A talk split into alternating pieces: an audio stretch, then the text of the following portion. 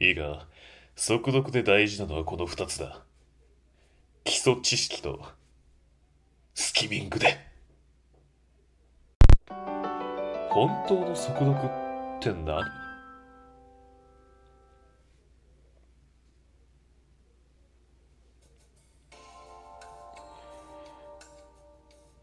お前また本読んでんのか？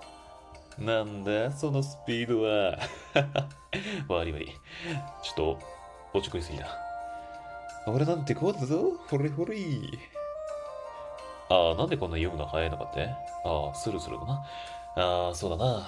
まあ、本読んでるからっていうのもあるけど、実際、ちょっとお前に聞いてみたいが、速読って、ただ早く読めばいいと思ってないか？図星か？実はこれが違うんだな。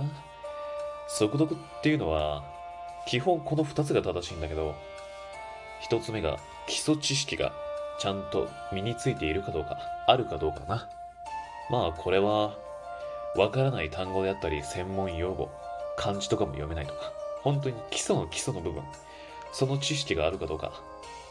まあ多分そこでつまずくから、ああ、私、速読とか本読めないってなって諦めちゃうっていうのが多いんだと思う。うん。これが一つ目な。基礎知識。で、二つ目。これはスキミングだ。要は、拾い読みだな。重要なところを拾い読みするっていうこの能力だ。俺も全部本読んでるってわけじゃない。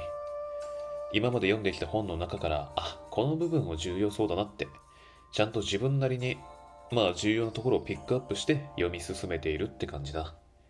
全部読んだったら頭に内容も入らないし、もっと時間かかる。うん。読むスピードが上がるにつれて理解度は下がっていく。でも、ゆっくり読めば読むほど理解度は上がっていく。こういうグラフが出来上がるな。だから、ある程度、まあ結論言っちゃうと本読むっていうことしかないんだけど、最初はゆっくり読んでって、わからない単語とかも調べて、言葉とかも調べて、後からじっくり読み直す。そうしていくと、どんどん速くなっていく。うん。やってみるといい。この二つだな。基礎知識と、そう、スキミング。これさえ覚えておけば大丈夫だ。俺と一緒に本読む？じゃあ読もうか。